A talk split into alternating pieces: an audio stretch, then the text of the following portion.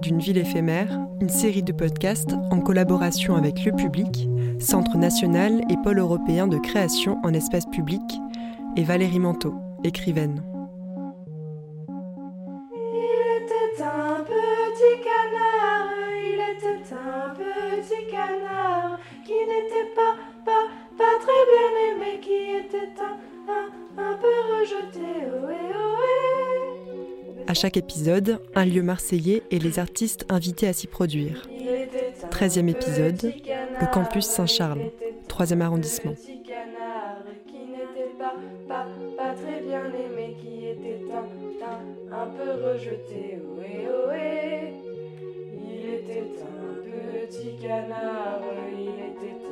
Chaque année, la section Art de la scène d'Aix-Marseille Université confie à un ou une metteur en scène une carte blanche pour mener une création avec les étudiants de licence.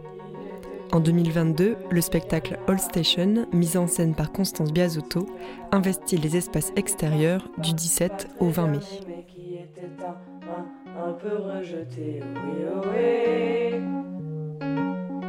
Euh, donc moi je suis Constance Biasotto, je suis la metteur en scène de la création universitaire All Station qui euh, se passe en ce moment euh, sur le site universitaire de Saint-Charles et je suis aussi la metteur en scène du Bazar Palace qui est donc une, une compagnie de théâtre qui est à Arles. Au micro, Constance discute avec Valérie Manteau, écrivaine et autrice d'une chronique sur le campus de Saint-Charles que vous pouvez lire sur le site de Lieu Public. Ça ressemble à tous les vieux bâtiments de Pâques depuis la nuit des temps. Valérie Manteau, enchantée. Bonjour, bonjour. Bonjour, bonjour. Euh, vous voulez un super café de la machine? Et du coup, euh, moi, je, je me suis replongée plutôt euh, dans euh, mes lectures de quand j'avais l'âge des étudiants que j'allais avoir. Et euh, parallèlement, euh, je suis en train de monter un projet de territoire sur la question euh, de la transmission euh, et notamment de la transmission euh, entre femmes. Qu'est-ce, que, qu'est-ce qui nous est transmis euh, euh, par nos mères, nos grands-mères ou par une autre femme et qui a changé notre vie. Et du coup, euh, dans, ce, dans ces questionnements-là, il y a moi un livre qui m'a été transmis euh, quand j'avais ouais, 22-23 ans par une collègue de, travail, puisque je démarrais, elle, était plus âgée.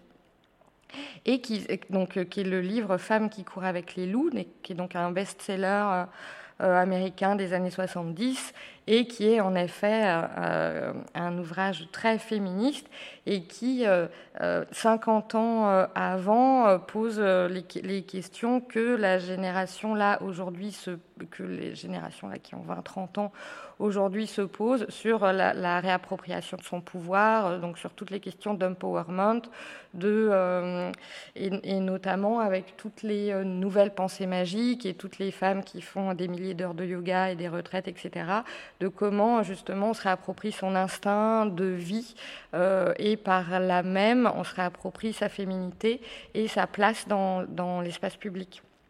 Donc du coup, je suis partie euh, de ce livre-là, tout en sachant que j'avais pas envie de monter le livre, mais juste de m'en inspirer. Et donc le, texte euh, propose en fait une, un- une analyse de, plusieurs contes ou, de, euh, ou de mythes euh, traditionnels euh, séculaires.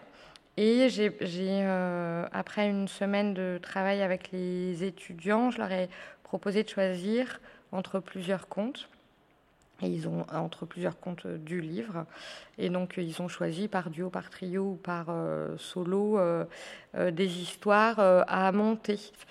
Euh, c'est devenu en fait euh, euh, un espèce de petit musée des violences ordinaires. C'est-à-dire que si on rejoint la partie militante, c'est-à-dire qu'est-ce qui agite là les esprits de ces étudiants aujourd'hui et qu'est-ce qui rentre en collision avec la metteur en scène que je suis moi et dans un espèce de triangle euh, d'équilibre entre euh, ce livre, euh, ce qui agite les étudiants et, ce qui m'agite moi. Donc comment est-ce qu'on fabrique quelque chose avec tout ça?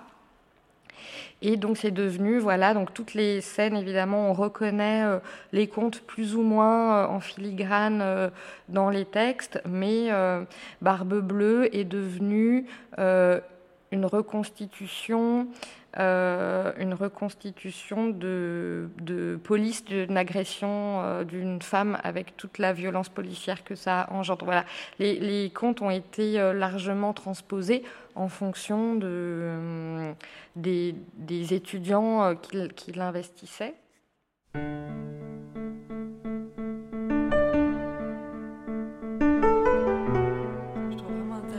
Ça revient à, certains sujets que tu as évoqués constance, c'est de venir chercher un texte des années 70 qui effectivement résonne très bizarrement euh, aujourd'hui parce que, mais comme tous les, mouvements militants, je pense, et les prises de conscience euh, quand, ça vient de la jeunesse, on dirait que ça apparaît de nulle part.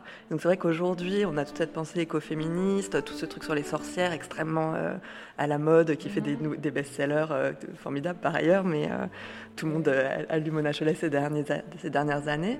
Et qu'en fait, quand d'un coup on ressort un bouquin euh, qui date quand même un peu, enfin sans révéler nos âges aux unes et aux autres, on n'était pas là dans les années 70, et qu'on se dit, ça c'était déjà là. Enfin, il y avait déjà Euh, ça paraît évident, mais en fait, j'ai l'impression que euh, dans la façon dont se structurent les mouvements sociaux et militants, et d'autant plus quand ils ont des prétentions révolutionnaires, on a un peu toujours l'impression de partir de zéro, et en même temps d'hériter très fort. Et ce que je trouve drôle, c'est que ça vient de se mettre ici. Alors, tu parlais de pensée magique. Euh, la fac Saint-Charles, elle a été construite sur un ancien cimetière. et donc là, on est sur des choses, on se dit, bon, voilà, c'est le bon endroit pour, euh, pour ressusciter un peu des, des fantômes. Et moi, en, en, lisant le pitch de ton, de ton projet, euh, je me suis dit ça. J'ai pensé à l'ancien cimetière et j'ai pensé justement à des questions de violence que, que tu abordes parce que j'ai l'impression que c'est très présent aujourd'hui dans les, dans les préoccupations de, des jeunes. Euh, il y a cette question du féminisme là qui est très très présente, il me semble, dans la société en général, mais euh, beaucoup dans la jeunesse, des violences policières et de tout le côté euh, postcolonial qu'on a très fort aujourd'hui aussi, et du climat. Et, c'est marrant parce que c'est des sujets qui se sont beaucoup déplacés, mais qui étaient déjà très présents dans les années 70 à, d'autres endroits, mais qui ont été vraiment très travaillés. Et on peut se dire, alors c'est peut-être une façon optimiste de le dire, mais qu'on est en train de rejouer d'une certaine manière après une période de grand creux. Enfin, moi, je suis une enfant des années 80. Et les années 80, il me semble pas que on a, enfin, nos, corpus euh, qu'on a eu quand on était enfant, en 80, 90, ça travaillait pas beaucoup ça. Enfin, en tout cas, moi, j'ai pas l'impression d'avoir euh, d'avoir hérité ça, alors que là aujourd'hui c'est très très présent. Et c'est intéressant de venir travailler ça ici, dans une, euh, dans une fac, euh, donc je disais qui est sur un ancien euh, cimetière, bon ça c'est le côté un peu peut-être mystique, mais qui a été, alors ça moi j'ai découvert ça hyper récemment, alors que je m'intéresse vraiment aux questions coloniales depuis longtemps, qui a été un musée des colonies, la création de l'Institut colonial après le... On oublie aussi un peu dans l'histoire de Marseille que Marseille était la capitale coloniale de la France c'est vrai que dans l'espace public ici et dans le narratif qu'on se fait de cette ville, euh, on pense à une ville d'immigration et on oublie de dire euh, c'est quoi le, pendant, l'origine aussi de, euh, ce, statut de ville d'immigration et que c'est aussi la ville d'où sont parties les troupes coloniales et c'était la ville référente dans laquelle arrivaient toutes les richesses euh, qui venaient des colonies. Et parmi ces richesses, il y avait euh, des, prélèvements euh, botaniques qui sont venus enrichir les collections, notamment de l'Institut colonial qui a été créé ici, et dont il reste alors moi, j'ai pas eu l'occasion de le visiter parce que euh, on en parlera peut-être, mais comme espace public, c'est problématique la fac. C'est-à-dire que euh, c'est compliqué de rentrer. Enfin, moi là, j'ai été arrêtée à l'entrée. Il fallait avoir son nom sur la liste. Il faut avoir communiqué en avance. Même si j'imagine qu'il y a moyen de négocier, parce qu'il y a toujours moyen de négocier tout. C'est pas un espace dans lequel on se sent tous. Euh, quand on n'est pas étudiant, quoi, on se dit pas qu'on est bienvenu à la fac en fait. Et ici passe pas non plus des choses sur lesquelles on, euh, on communique forcément à l'extérieur de la fac. Enfin, je ne suis pas sûre de ça. Enfin, moi, en tant qu'habitante de la ville, euh, j'ai pas l'impression que la fac fait partie des endroits dans lesquels euh, je, me renseigne pour savoir s'il va se passer un spectacle ou s'il va y avoir une expo. Alors que, en l'occurrence, il y a une expo en ce moment à la bibliothèque universitaire sur ce qu'a été ce musée colonial. où sont passées les collections euh, qui ont été amassées ici. Elles ont été pour beaucoup euh, dispersées. Mais donc apparemment, ça fait plusieurs années que des professeurs ici réfléchissent à remettre en valeur cette histoire-là. Et j'imagine qu'ils réfléchissent à ça parce que c'est leur préoccupation à eux et c'est leur boulot à eux, mais aussi évidemment parce que ça fait partie des choses qui travaillent en ce moment la société, de se dire bah, on a un, héritage euh, de ville coloniale dont on ne fait pas grand-chose. Et que, à, part de temps en temps ressortir des trucs sur l'expo coloniale qui était au parc Chano, et des polémiques régulières sur les statues qui sont euh, en bas des escaliers de la gare Saint-Charles, juste à côté d'ici, euh, où il y a encore en ce moment une pétition qui circule pour les enlever. Il y a régulièrement des, euh, jets de peinture, de tags dessus, indiquant quand même aux gens qui passent devant tous les jours qu'on est dans des représentations. pour ceux qui ne voient pas à quoi elles ressemblent, c'est deux femmes allongées, offertes, nues, et une qui est inscrite colonie d'Afrique et l'autre colonie d'Asie. Euh, avec euh, donc des cornes d'abondance et des richesses. Donc on est vraiment dans des représentations coloniales euh, qui sont à la fois et racistes et sexistes, qui sont problématiques. Je, vais pas, enfin, je pense que le débat est vachement intéressant de se dire est-ce qu'on les enlève, est-ce qu'on les documente, est-ce qu'on met une plaque, est-ce qu'on les laisse comme ça en se disant tiens finalement peut-être aujourd'hui il y a des gens qui trouvent ça décoratif. Et je trouve ça vraiment intéressant à chaque fois qu'on remonte ces sujets-là, de voir encore maintenant, en 2022, des gens qui disent oh, mais moi je vois pas du tout le problème en général, ces gens-là sont des hommes blancs euh, qui, effectivement, n'ont pas de problème avec cette histoire-là, apparemment. Mais ce sujet-là, bon, il travaille encore très fort. Et ça, je, trouvais ça intéressant en réfléchissant au lieu de la fac Saint-Charles de me dire, tiens, il y a cette histoire-là qui qui est imprégnée ici, et on ne le sait pas, et il y a mai 68. Enfin, et je trouve aussi que dans la période dans laquelle on est, euh, entre l'élection présidentielle et les législatives, un truc un peu tendu euh, politiquement, là, où on sent que que, tout le monde est un peu euh, aux aguets de on ne sait pas très bien quoi d'ailleurs, d'un Front National qui est très haut, de, euh, la reconduction de, ce qui s'est fait ces cinq dernières années, peut-être euh, une campagne législative qui va changer plein de trucs, on n'en sait rien. Mais la mobilisation étudiante à cet endroit-là, elle, est... J'ai l'impression, à Paris, on a bien vu que les facs ont été fermées tout de suite pour empêcher les occupations. Je ne sais pas très bien ce qu'il en a été ici ça n'a pas été fermé et visiblement, ils n'ont pas eu la même peur d'une mobilisation très forte à Saint-Charles. Et j'ai trouvé intéressant de me rappeler que mai 68, même si on parle toujours du mai 68 parisien, évidemment qui a beaucoup plus pris la lumière, euh, mai 68 à Marseille, à la fac Saint-Charles, ça rigolait pas du tout. C'était hyper, euh, hyper fort, hyper mobilisé. Et je ne sais pas euh, ce qu'il en reste dans notre inconscient collectif. C'est presque une question que je voudrais vous adresser à toutes les deux. Est-ce que pour vous, euh, en, venant ressusciter des fantômes ici, euh, vous pensez à ça? Alors, moi, j'ai pas été à la fac euh, ici. J'ai été dans une fac qui est sortie de terre en mai 68. J'étais à l'université Paris 8, Vincennes-Saint-Denis. Donc j'ai dans ma vie étudiante une très forte euh, euh, histoire euh, militante qui est née justement avec mes années universitaires, puisque moi je viens d'une famille très à droite, pas non plus conservatrice, mais quand même très à droite.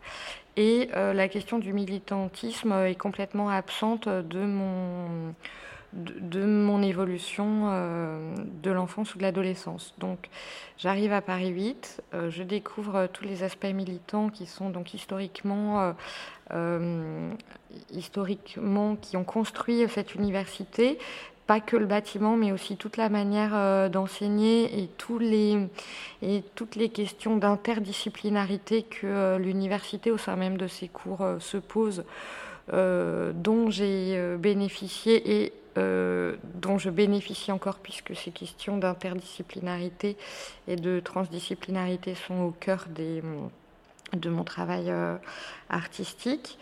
Euh, après, quand moi j'arrive ici, c'est probablement avec beaucoup d'inconscience, ou en tout cas l'inconscience de ça, l'inconscience de ce passé militant.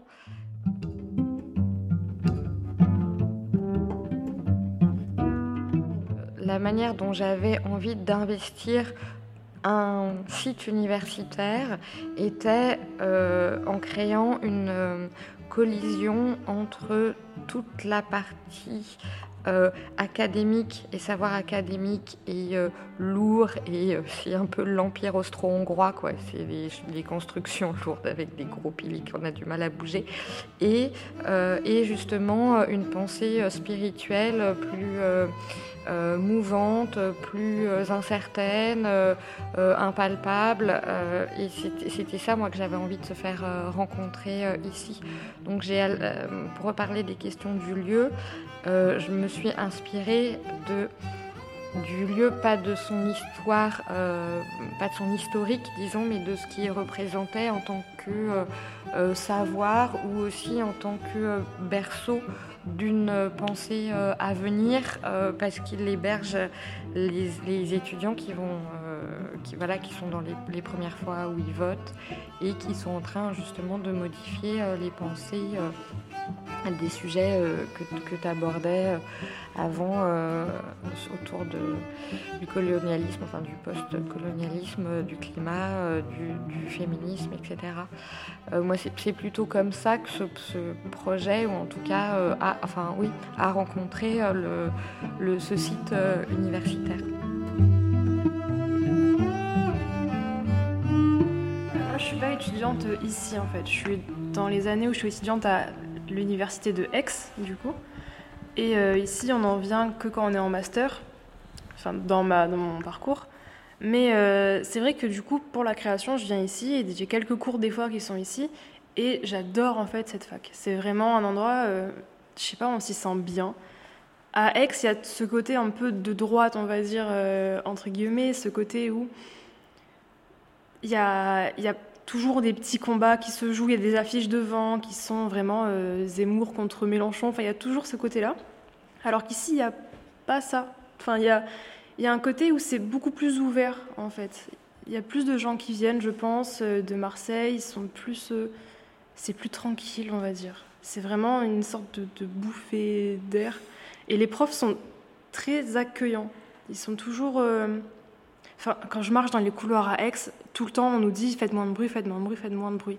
Ici, quand on marche dans les couloirs, il y a un peu de bruit, on passe et ils s'en fichent en fait. Et même tu disais, ils n'ont pas fermé pendant. Euh, récemment, ils n'ont pas fermé, c'est parce qu'en fait, les professeurs et même euh, le doyen, ils sont très très ouverts à toute proposition des étudiants. C'est-à-dire que si on veut prendre une salle et, euh, dire on n'est pas content, ils vont nous dire bah, vous cassez rien, on vous la laisse ouverte. Et c'est. Non, c'est une bonne ambiance ici. Les, étudiants qui viennent ici, ils ont envie de faire euh, du théâtre, euh, pas forcément des arts de la rue.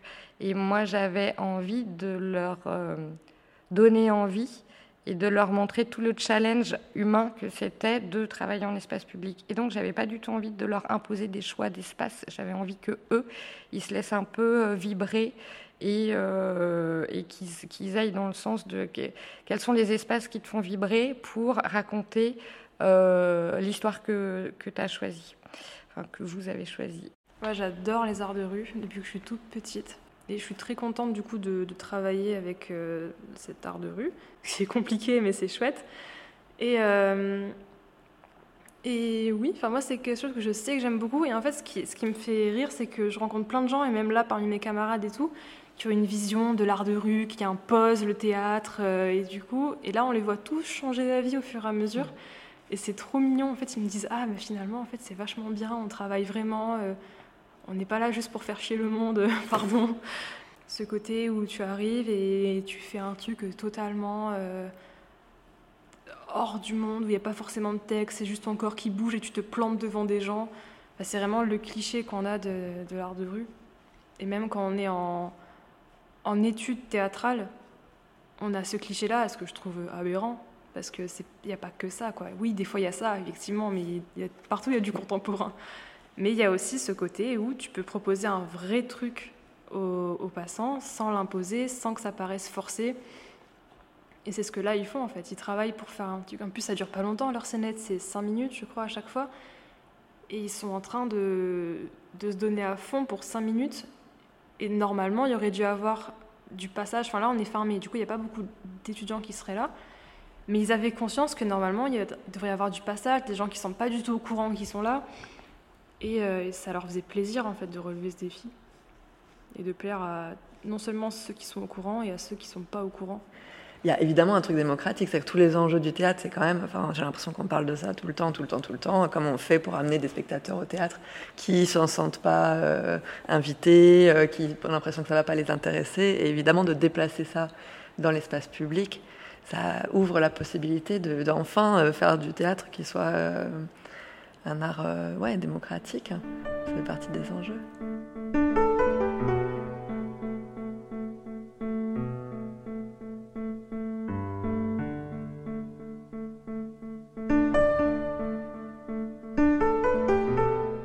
Merci à Constance Biasotto, metteur en scène.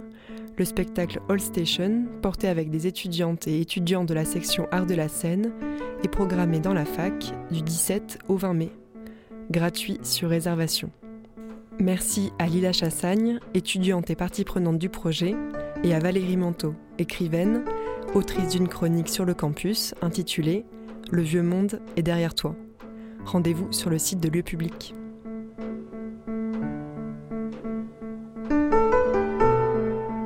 Chronique d'une ville éphémère, un podcast de Radio Grenouille en collaboration avec Lieu Public.